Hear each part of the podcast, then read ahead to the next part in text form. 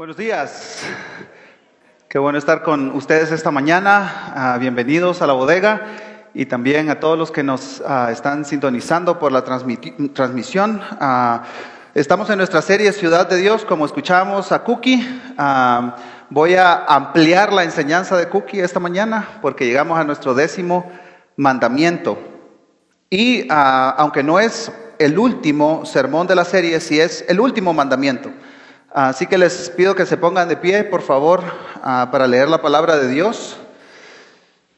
Vamos a leer Deuteronomio, capítulo 5.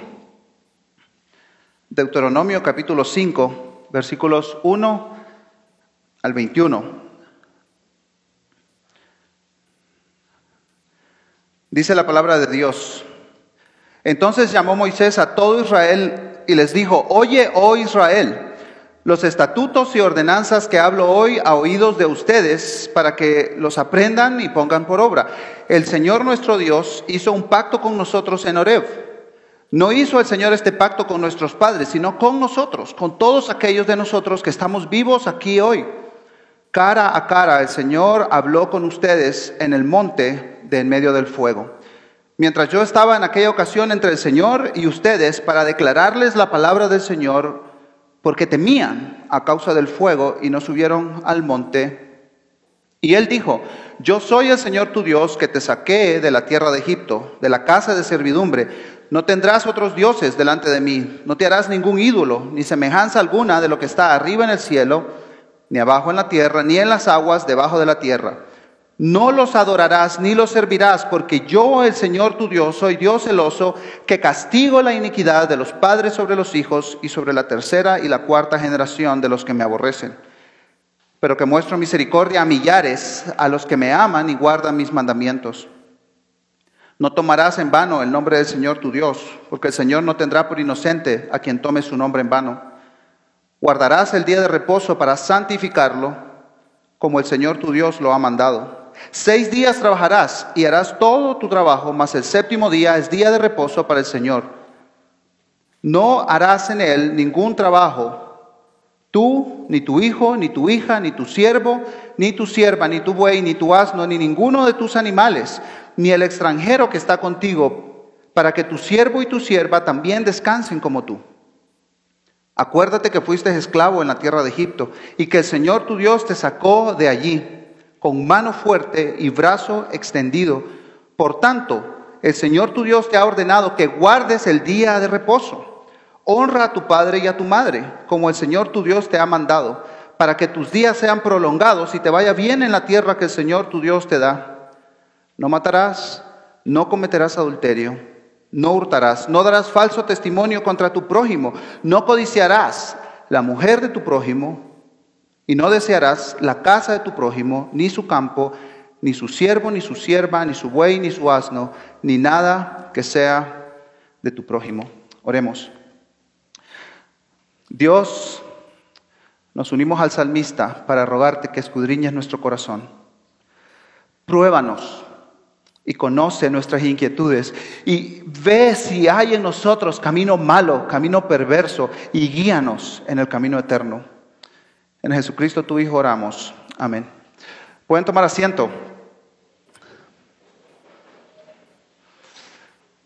Tal vez te puedes identificar con algunos de los siguientes pensamientos, las siguientes frases. Lo que le hace falta a mi vida es una casa como la del vecino. Si tan solo tuviera 500 quetzales más al mes. Qué lindo sería tener hijos como los de esa familia. Yo merezco tener un vehículo como el de la foto. Con ese modelo yo estaría conforme.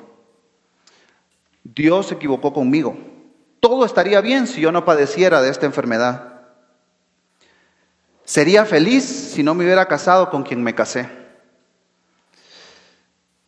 Creo que todos nos podemos identificar con una o dos de estas frases, ¿no es cierto? ¿Qué es lo que tienen en común estas frases? Todas están conectadas con nuestro corazón, con el centro de comando de cada uno de nosotros. Y precisamente de eso habla el décimo mandamiento. Esta prohibición aparece por primera vez en Éxodo capítulo 20, versículo 17. Lo leemos. Dice, no codiciarás la casa de tu prójimo, no codiciarás la mujer de tu prójimo, ni su siervo, ni su sierva, ni su buey, ni su asno, ni nada que sea de tu prójimo. Creo que haremos bien comenzando con una definición, una pequeña definición. En su libro La ley de la libertad, Miguel Núñez dice que la codicia puede definirse como una ambición desmedida o un deseo desordenado por tener poder, dinero y bienes materiales. Esta descripción va a enmarcar el pensamiento que nos guiará en los siguientes minutos al prohibir la codicia, e-, esa ambición desmedida, ese deseo descontrolado, desordenado, Dios protege nuestro corazón de algo que puede ser sutil, pero sumamente destructivo. El creador de todo lo que existe revela su deseo de que ninguna cosa creada controle a su pueblo, sino que vivamos en libertad y contentamiento para amar a Dios, para servir a Dios y para amar y servir a otros también. Así que para profundizar ah, en estos pensamientos, en estas ideas, vamos a usar un bosquejo muy sencillo. En primer lugar, vamos a ver una radiografía al corazón codicioso, como cuando vamos al doctor para que revisen si tenemos alguna enfermedad. Vamos a ver también, en segundo lugar, el antídoto contra la codicia. Y en tercer lugar, vamos a ir a la tumba de nuestra codicia. Comencemos entonces, gracias Uriel, una radiografía al corazón codicioso. Al inicio, en lugar de leer Éxodo, leímos Deuteronomio, no sé si lo percibieron. Y esto lo hice con dos propósitos. En primer lugar, para ubicar el otro lugar de las escrituras donde encontramos el decálogo. No solo está en Éxodo, sino que también ya sabemos que está en Deuteronomio capítulo 5. Y en segundo lugar, para dar el contexto de la historia de Acán. ¿Quién es Acán? Ahora lo vamos a ver. Y la historia de Acán nos va a ayudar a ilustrar este concepto de la espiral descendente de la codicia. Deuteronomio significa segunda ley o repetición de la ley.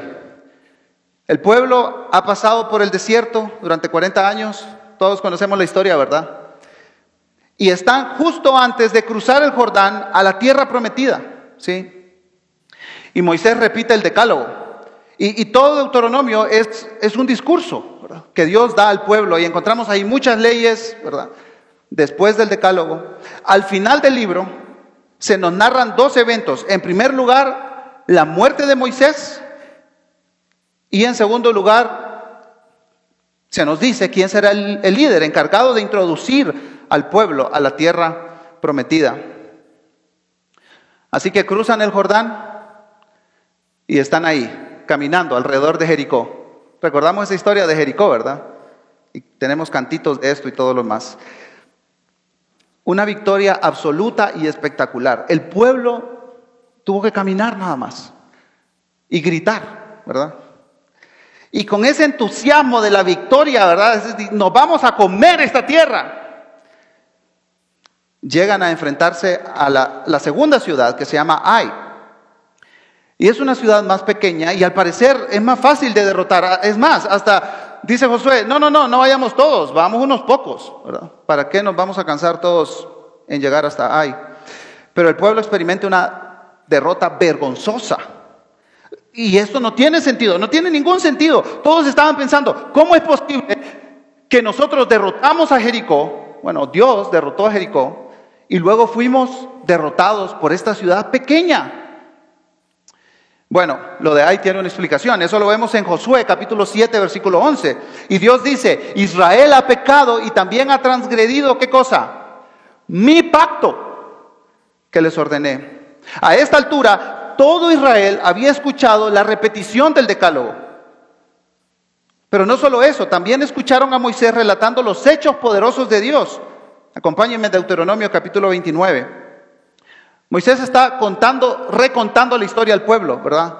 Y dice, ustedes han visto todo lo que el Señor hizo en la tierra de Egipto, a Faraón, a todos sus siervos y a toda su tierra. Las grandes pruebas que vieron sus ojos, aquellas grandes señales y maravillas. Dios ha, Dios ha conducido durante 40 años en el desierto. No se han gastado nuestros vestidos y no se han gastado las sandalias de nuestros pies. La provisión de Dios para el pueblo de Israel había sido maravillosa, sobrenatural, sorprendente. Imagínate, 40 años caminando con las mismas chanclas. Pero no termina ahí. Aún hay más. Después de escuchar todo lo anterior y antes de derrotar a Jericó, Dios le dijo al pueblo, Josué 6:18, tengan mucho cuidado en cuanto a las cosas dedicadas al anatema.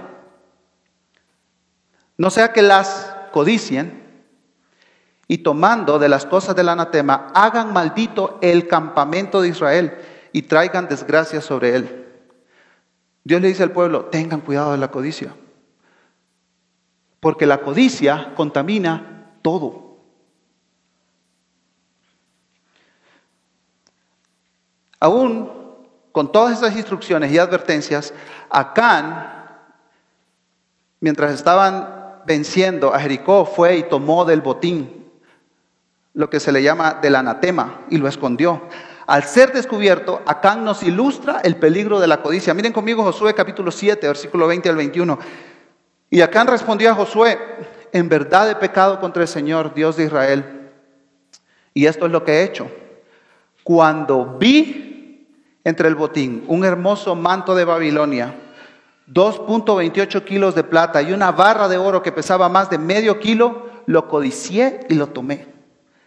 Todo eso está escondido en la tierra, dentro de mi tienda, con la plata debajo.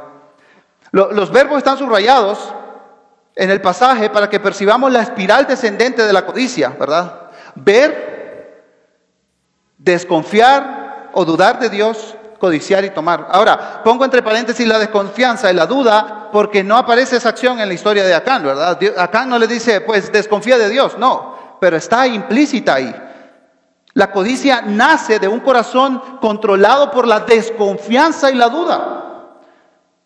Hermanos, si confiáramos en la provisión de Dios, no tenemos razón para desear algo de manera desmedida. La ropa y el calzado de Acán no se había gastado durante todos esos años. Aun cuando Acán había experimentado la provisión de Dios durante 40 años, vio, desconfió, codició y tomó. La nueva traducción viviente lo dice así, los deseaba tanto que los tomé. Los deseaba tanto que los tomé. Eso, eso describe muy bien la codicia. Ahora, lo que hizo Acán le recuerda a una escena anterior en las Escrituras. Vamos hasta el jardín del Edén. ¿sí? Génesis 3:6. Cuando la mujer vio que el árbol era bueno para comer y que era agradable a los ojos y que el árbol era deseable, esa palabra deseable, hermanos, es exactamente la misma palabra que se usa en Éxodo 20:17, codiciar. Era deseable para alcanzar sabiduría tomó de su fruto y comió. Y también dio a su marido que estaba con ella y él comió. Pero ese no es el origen de la codicia.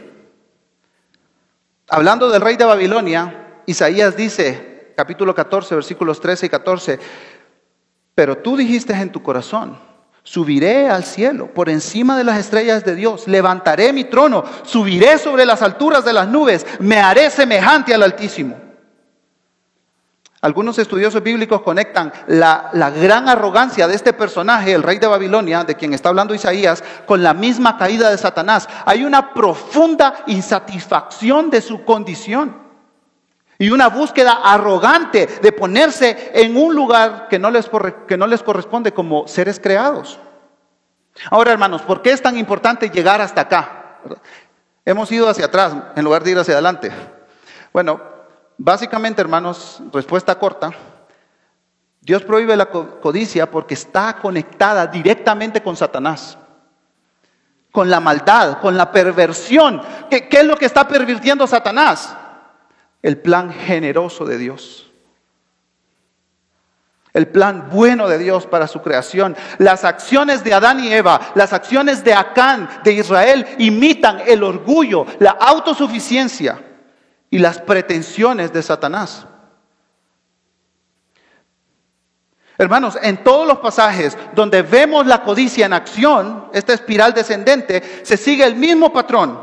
Ver, desconfiar o dudar de Dios, codiciar deseando excesivamente algo y tomar, comer o robar. Ahora, dicho todo lo anterior, es conveniente reconocer que el décimo mandamiento nos presenta un desafío particular.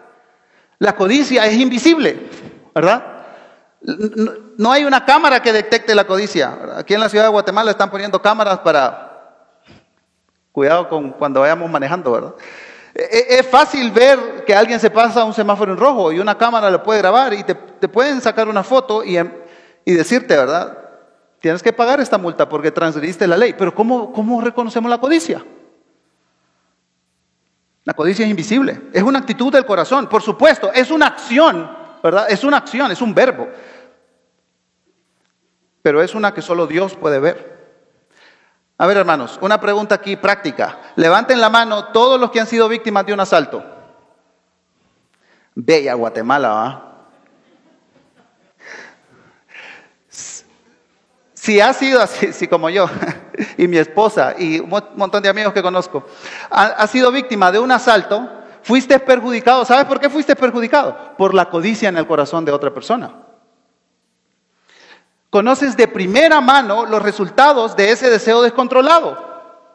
Ahora, estarás de acuerdo conmigo que antes del robo somos incapaces de advertir ese deseo insaciable en el corazón de la otra persona, ¿no es cierto?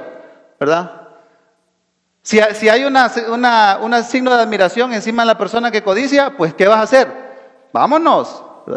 Yo no estoy cerca de esta persona porque ahí está el detector de la codicia a una escala más grande, no sería difícil detectar la codicia en algunos casos. Por ejemplo, el caso de la línea, ¿verdad? O toda la corrupción que hay en Puerto Quetzal.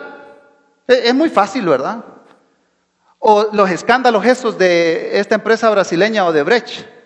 Por todo América Latina, ¿verdad? Comprando, comprando proyectos, pagando, ¿verdad? Para obtener licitaciones de una manera corrupta. O, todo lo que representan los paraísos fiscales. ¿verdad? ¿Qué, demuestran eso, hermanos? Vivimos en un, en un mundo controlado por la codicia. Y la codicia destruye la sociedad. Ahora, lo más fácil sería tener un detector de codicia, ¿verdad? O un especialista que diagnostique un corazón con deseo insaciable. Pero no existe tal cosa. Solo Dios puede ver el corazón y saber exactamente lo que nos gobierna a cada uno de nosotros, los que tiene, lo que tiene amarrado el centro del control de nuestras vidas, nuestro corazón. Lo que sí podemos hacer, hermanos, es responder algunas preguntas para autoevaluarnos y así saber si la codicia está gobernando nuestro corazón de manera sutil y que nos está encaminando a la destrucción, ¿verdad? Así que vamos a hacernos seis preguntas. ¿Les parece? Entrémosle pues, aunque no les parezca. En primer lugar, ¿mi vida se caracteriza por la, queja y la murmuración constante? Ahora, el, el punto de esta pregunta no es dejar de mostrar inconformidad, ¿verdad? Cuando se nos ha prestado un mal servicio por algo que nosotros pagamos, ¿verdad? Es honesto, es honesto reclamar. Dice, oye, hiciste un mal trabajo, ¿verdad? Ahora, la alerta se, enciende, la alerta de la codicia, cuando todas nuestras conversaciones incluyen la queja, el disgusto y la molestia. Levantas el teléfono para quejarte. Abres una puerta para quejarte. Todo es queja. En segundo lugar, ¿me cuesta dar a los demás? En otras palabras, ¿soy tacaño? Allá en el pueblo donde crecí, un pastor decía, que algunos, algunos cristianos, decía él, el diablo se nos salió del corazón y se nos quedó en el codo. Yo no iría tan lejos, ¿verdad? Yo no iría tan lejos. Pero sí es evidente la conexión entre la avaricia y la codicia. Miren conmigo Proverbios 28, 22. El tacaño ansía enriquecerse sin saber que la pobreza lo aguarda. Tercer lugar, ¿me comparo con otro frecuentemente? E-, es fácil caer en la codicia, hermanos, si vivimos comparándonos con otros. Es fácil. Ah, algunos de ustedes saben que tengo un hermano gemelo, idéntico, ¿verdad? Ah, desde que tengo memoria, yo recuerdo que nos comparaban por todo. ¿Quién es el más gordo? ¿Quién es el más flaco? ¿Quién es bueno para la música? ¿Quién es bueno para los deportes? ¿Quién tiene más novia? De todo. Con el paso del tiempo, hermanos, yo comencé a, a codiciar la situación de la vida de mi hermano. Y comencé, a sentirme amargado. Y la amargura comenzó a llenar mi corazón. ¿Por, ¿por qué? Porque estaba, teniendo codicia en mi corazón. Y, a mi parecer, yo no tenía las mismas oportunidades que mi hermano. ¿Sí me siguen aquí, hermanos? Entonces, la, comparación, hermanos, siempre, siempre, siempre nos lleva a ver el pasto del vecino más verde que el nuestro. A nunca estar contentos con la comida de un restaurante, ¿verdad? porque siempre el plato del otro es mejor que el mío. Cuando me comparo con otros, todo lo que Dios ha provisto para mí no es suficiente. No es suficiente. Siempre deseo más, siempre deseo más. Y en nuestra mente se comienza a perpetuar ese pensamiento terrible, no es justo que esa persona tenga más que yo. Y llegamos a ese punto, hermanos, y estamos embarazados de codicia. ¿Y saben cuál es el problema? Que en un momento la codicia va a dar a luz. Y lo que da a luz la codicia, hermanos, es pecado, es corrupción, es robo, es asesinato. Por eso Thomas Watson dice que la codicia, cuando codiciamos, dice quebrantamos todos los otros mandamientos. Hermanos, tengamos cuidado cuando nos comparemos con otros. En cuarto lugar, ¿la pereza es una constante en mi vida? A, estas alturas alguien tal vez está pensando, entonces para evitar la codicia tengo que conformarme con todo lo que tengo, no esforzarme para tener una mejor posición económica, un mejor sueldo o un mejor vehículo. Esa no es la perspectiva, esa no es la idea. La Biblia entera anima, empuja la diligencia, la excelencia en el trabajo, el esfuerzo agotador y condena al conformismo. Miren conmigo Proverbios 21, 25 y 26. El deseo del perezoso lo mata, porque sus manos se rehusan a trabajar. Todo el día codicia. ¿Quién? El perezoso. Todo el día está codiciando, mientras el justo da y nada retiene. Es interesante, hermanos, cómo las escrituras conectan la pereza con la codicia. Están de la mano. La flojera, hermanos, lo que hace es aumentar la codicia, disparar la codicia. Y la codicia impulsa toda ganancia fácil. ¿Por qué creen que hoy todo el mundo quiere ser youtuber? Aunque esa ganancia, hermanos, venga de la corrupción. No, no me importa transgredir las líneas. Ya la, la codicia amarró mi corazón. Así que tenemos que tener mucho cuidado con la pereza como una constante en nuestras vidas. En quinto lugar, tengo un estilo de vida de muchas deudas, o dicho de otra manera, adquieres cosas que no puedes pagar, bisacuotas. Creo que este es un tema muy amplio, ¿sí? No estoy en contra de las bisacuotas, por cierto, quiero aclararlo. Hay personas, hermanos, que se han endeudado por distintas razones, por ejemplo, enfermedades, accidentes, fallecimiento de un familiar de manera inesperada. Todas esas cosas nos pueden llevar a endeudarnos, ¿verdad? Pero no cabe duda, hermanos, de que somos una sociedad terriblemente endeudada. Y aquí hay una ironía, porque deseamos el carro del vecino, pero ni tan siquiera lo ha pagado. En todo caso, deseamos el carro del banco. Creo que la pregunta específica, hermanos, que nos puede ayudar no es si tenemos deudas o no. Yo creo que esa no es la pregunta. La pregunta es, en junio y diciembre, cuando llega el catorceavo y el aguinaldo, yo uso ese dinero para lujos, cosas que no necesito o vacaciones. Y no me refiero a estar, estar pagando una casa, o un terreno o, una inversión para un negocio. No me refiero a esas cosas, sino a tener la costumbre de acumular deudas, a vivir endeudado, ¿verdad? Le debemos a la tarjeta de crédito, Le debemos a media docena de familiares que, ni los podemos ver de vergüenza, si es que tenemos vergüenza. Le debemos, le debemos al, al que le compramos el carro, ¿verdad? Que tampoco lo podemos ver. Y aparte le debemos al chino de la tienda.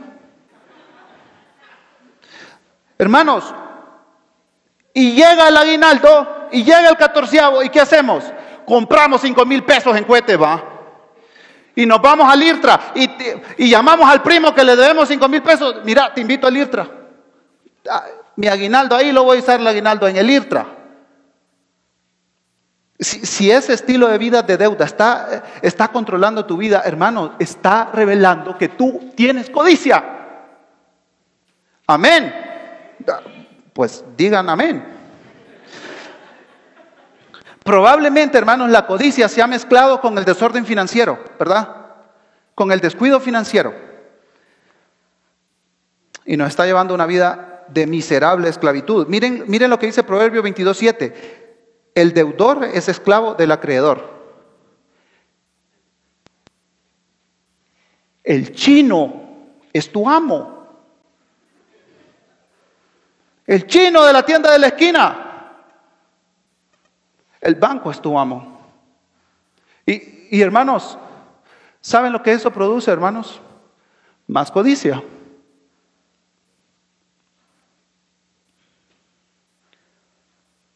El tener deudas acumuladas, además de tener mal testimonio, puede perpetuar esa espiral descendente de la codicia en nuestro corazón, porque siempre vamos a necesitar más de lo que podemos ganar con un trabajo honesto, honrado. Y nunca tendremos para compartir con los demás. Claro, como debo, ¿cómo le, cómo le voy a dar dinero a este que necesita si debo? Y la última pregunta de nuestra radiografía es, ¿le doy a Dios esperando que Él me dé más? ¿Con qué motivación doy mis ofrendas? ¿Le, le doy a Dios condicionándolo? Dios, aquí están mil, pero la otra semana espero dos mil.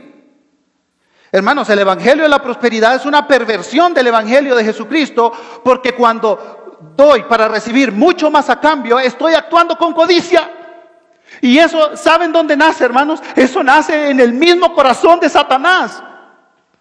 Entonces el Evangelio de la Prosperidad no puede ser el verdadero Evangelio. Nosotros no venimos aquí a, depositar nuestras ofrendas o no hacemos una transferencia para que Dios nos dé el doble en seis meses o en un año.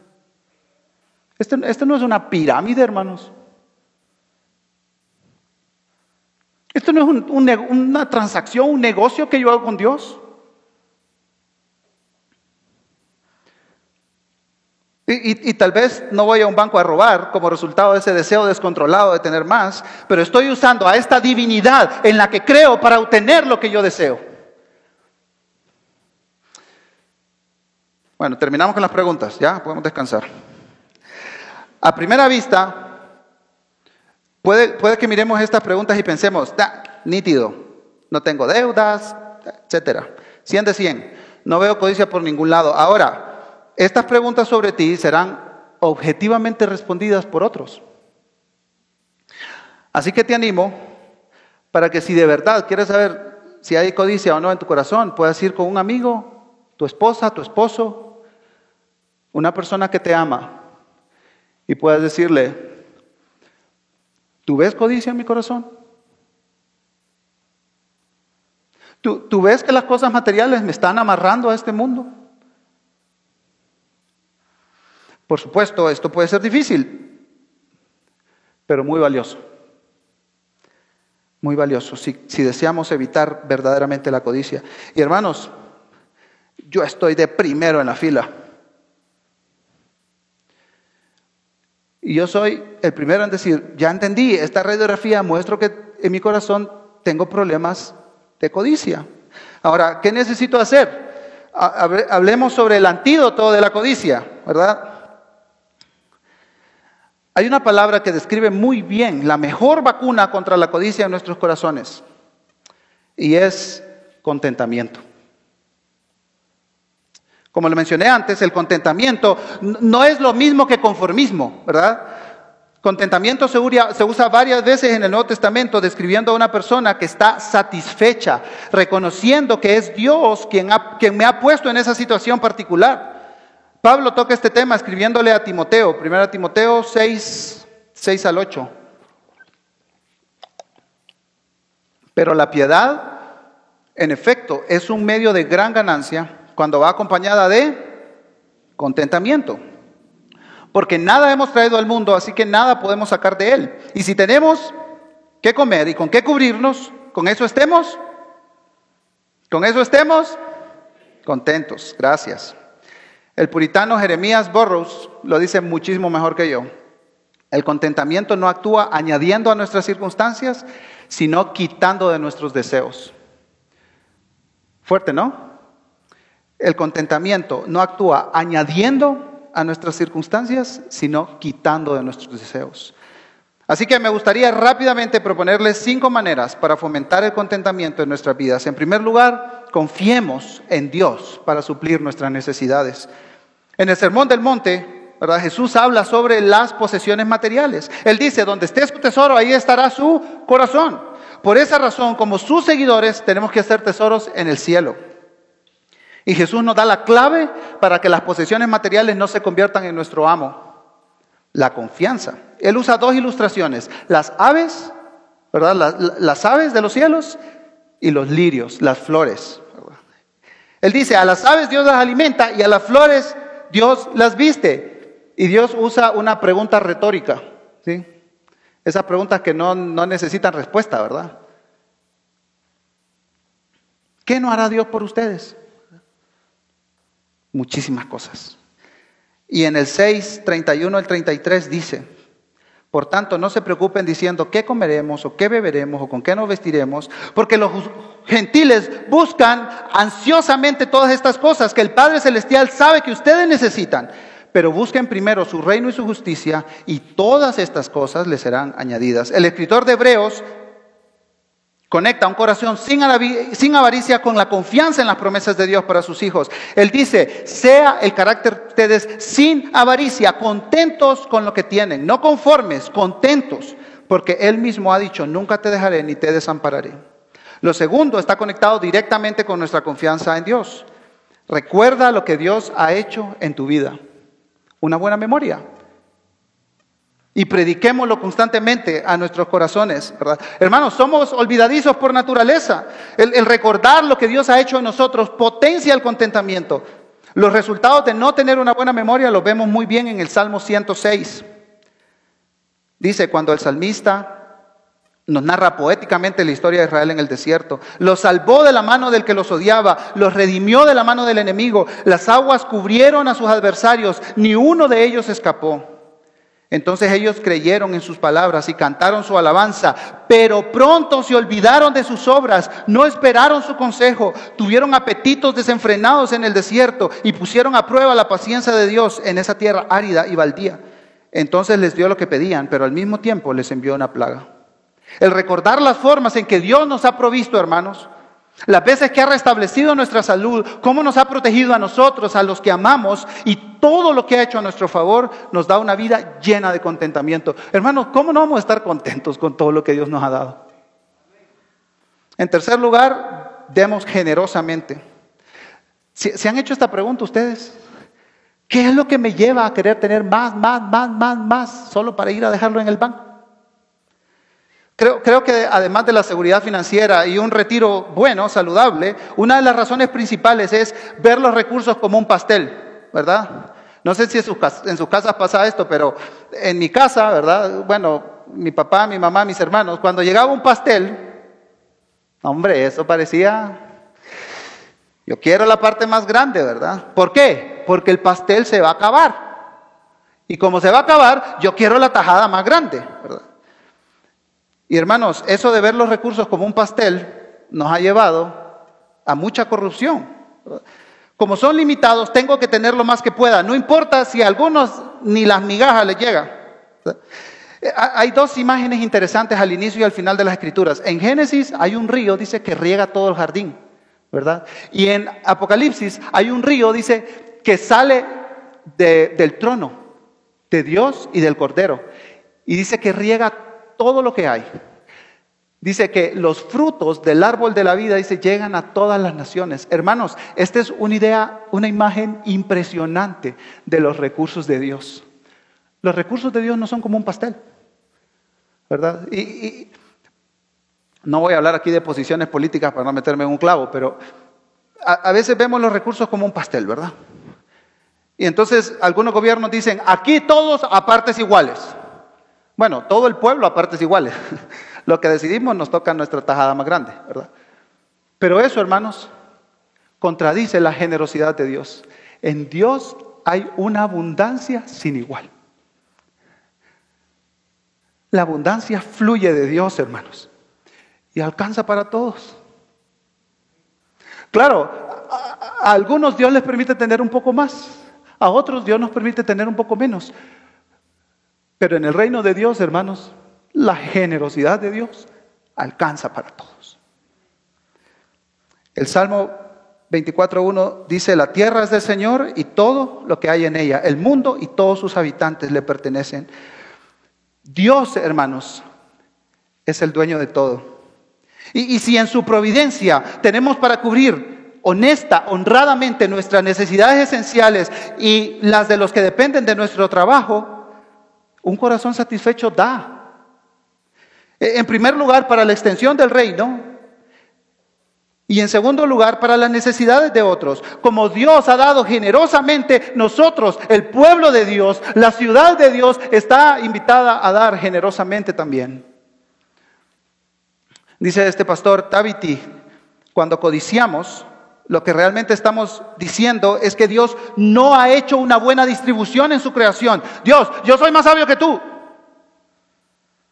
porque no nos ha dado lo que deseamos. Y al dar, hermanos, decimos, Dios ha sido tan bueno conmigo que puedo compartir con los demás. Ahora, seguramente algunos de nosotros no damos porque somos desconfiados, no generosamente, ah, no necesariamente porque hay codicia en nuestro corazón. ¿Sí me siguen acá? Tal, vez has tenido malas experiencias en el pasado, que tú das generosamente y después te enteras de que hay personas enriqueciéndose con ese dinero de manera corrupta.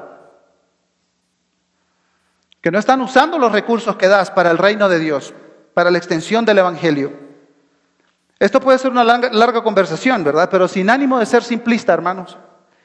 Quiero enfatizar que el Señor nos invita a dar generosamente para ser librados de la codicia con la confianza de que le estamos dando a Él para la extensión de su evangelio y con la confianza de que Dios pedirá cuentas a quienes, administran esos recursos. Dios es el juez. Dios, Dios, no solo es el dueño de todo, Dios es el juez.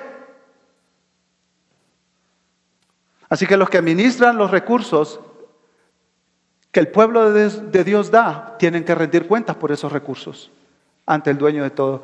Así que damos generosa y abundantemente para evitar la codicia y para que el reino de Dios se siga extendiendo en cada rincón de la tierra. Te la devolví la del otro día, Alejandro. Número cuatro, ora por las necesidades de los demás, especialmente por aquellos que no tienen el Evangelio, que no han escuchado el Evangelio. Alguien me preguntó hace, hace unos meses atrás, David, si Dios dijera, voy a rescatar, voy a salvar, voy a otorgar salvación a todas las personas por las que has orado el último mes, ¿a cuántas personas Dios salvaría? Wow. Me impactó profundamente esa pregunta, hermanos. Generalmente nuestras oraciones, si oramos, son centradas en nosotros. Hermanos, ¿Estás interesado en que tu corazón no abrace la codicia y no se amarre a este mundo? Ora. Hermanos, casi la mitad de este mundo no ha escuchado las buenas nuevas del Señor Jesucristo. El norte de África hay 99% de musulmanes.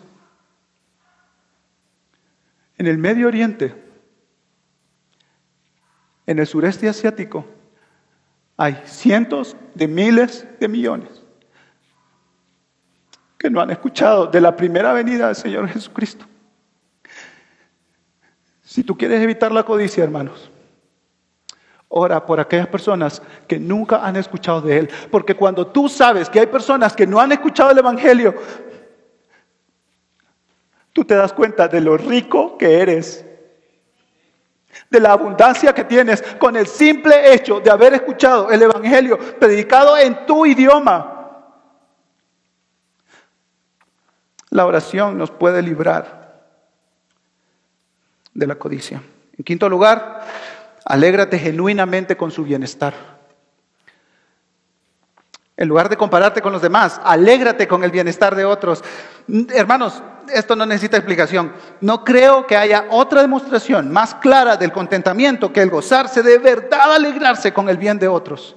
Romanos 12, 15 dice, gócense con los que se gozan. El año pasado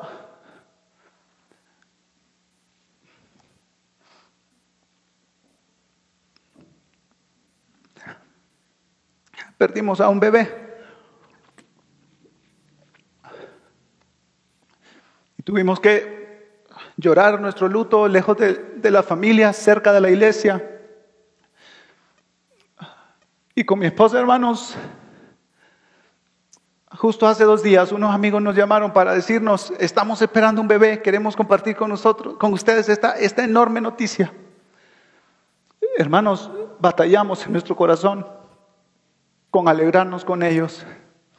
Pero dijimos, Dios, gracias, porque, porque tú eres quien da la vida. Hermanos, no, no hay una característica más clara de que la codicia no está gobernando nuestros corazones que el alegrarnos con el bien de otros. Y le batallamos con eso. La espiral descendente es ver, desconfiar, codiciar y tomar, ¿verdad? La espiral ascendente que nos, llega, nos lleva lejos de la codicia y lejos de vivir atados a este mundo, siendo esclavos de este mundo, y nos ubica en el contentamiento es ver, confiar, agradecer y dar. En palabras del pastor David Barceló, el contentamiento no se trata de tener lo que quieres, sino de querer lo que tienes. Ahora, si después de escuchar todo lo anterior piensas que hay evidencias de codicia en tu corazón, hermanos, tienes que preocuparte. tenemos que preocuparnos. los pensamientos y deseos codiciosos no son para tomar a la ligera. Pueden destruir nuestra vida, nuestra familia. Si no, pregúntenle a Can, que no solo él murió, el pueblo perdió una guerra y toda su familia murió con él. Sería un error minimizarlos, ignorarlos o peor aún justificarlos. Cuando, cuando veamos esa tendencia, hermanos, a no compartir, a no ser generosos, a no estar satisfechos, tenemos que estar alerta. La, codicia es sutil, pero sumamente destructiva. Y hermanos, hay, hay un relato en números 11. No lo vamos a leer todo por el tiempo, pero le invito a que lea números 11 detenidamente. Comienza diciendo, el pueblo acaba de, recibir los mandamientos, ¿verdad? En Éxodo 20. Y números eh, nos cuenta cómo van avanzando en el desierto estos años. Dice el versículo 1, números 11, el pueblo comenzó a quejarse a oídos del Señor de las privaciones que enfrentaba. Y más adelante el versículo 4 dice que habían unos extranjeros entre ellos y que tenían un deseo insaciable, dice. Un deseo insaciable. Y también los israelitas volvieron a llorar y dijeron, ¿quién nos dará carne para comer? Nos acordamos del pescado que comíamos gratis en Egipto, de los pepinos, los melones, los puerros, la cebolla, los ajos. Lo único que vemos es este maná. Y la historia sigue avanzando, hermanos, y llegamos al final de la historia. Las codornices, estas aves, llegan al campamento, cientos, miles de toneladas. Dice que los que menos recogieron, recogieron dos toneladas de codornices, hermanos. Como, ¿cuándo se van a comer tanta carne? Y dice que mientras la carne estaba aún en su boca, la ira del Señor se encendió. Y el Señor hirió al pueblo con una plaga muy mala. Por eso llamaron a aquel lugar Kibrot Ataaba. ¿Saben lo que significa eso, hermanos? Tumbas de codicia. Ese fue el epitafio de los que murieron ahí. Murió por la codicia. Por eso, hermanos, al prohibir la codicia, Dios protege nuestro corazón de algo sumamente destructivo. El creador y dueño de todo lo que hay revela su deseo de que ninguna cosa creada controle a su pueblo, sino que vivamos en libertad y contentamiento para amar, servir a Dios y a otros. Hermanos, ya en la recta final, vemos que Adán y Eva fallaron, Acán e Israel fallaron, pero siglos después, la abundante e infinita generosidad de Dios fue evidenciada en la provisión definitiva para nuestra codicia. Jesús cumplió completamente la ley, aún el décimo mandamiento, no codiciarás.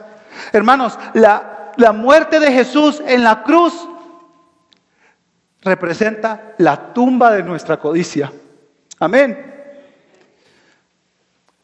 Nuestra codicia, hermanos, fue clavada en la cruz. Y algunas personas dicen, e, el Dios del Nuevo Testamento es diferente al Dios del Antiguo Testamento. No, no, no, no, no. Es el mismo Dios. ¿Saben cuál es la diferencia? Que en el Nuevo Testamento no es el pueblo de Dios el que recibe la ira de Dios, sino que fue el Hijo de Dios, el que en la cruz recibió toda la ira del Padre, aún contra los corazones codiciosos como los nuestros. Juan 3:16 dice, porque de tal manera amó Dios al mundo, que qué hermanos, que dio a su Hijo unigénito, para que todo aquel que en él crea no se pierda, mas tenga vida eterna. Hermanos, Respondamos a Dios en oración y abracemos la generosidad de Dios en la vida, muerte y resurrección de nuestro Señor Jesucristo. Amén. Pongámonos de pie, iglesia.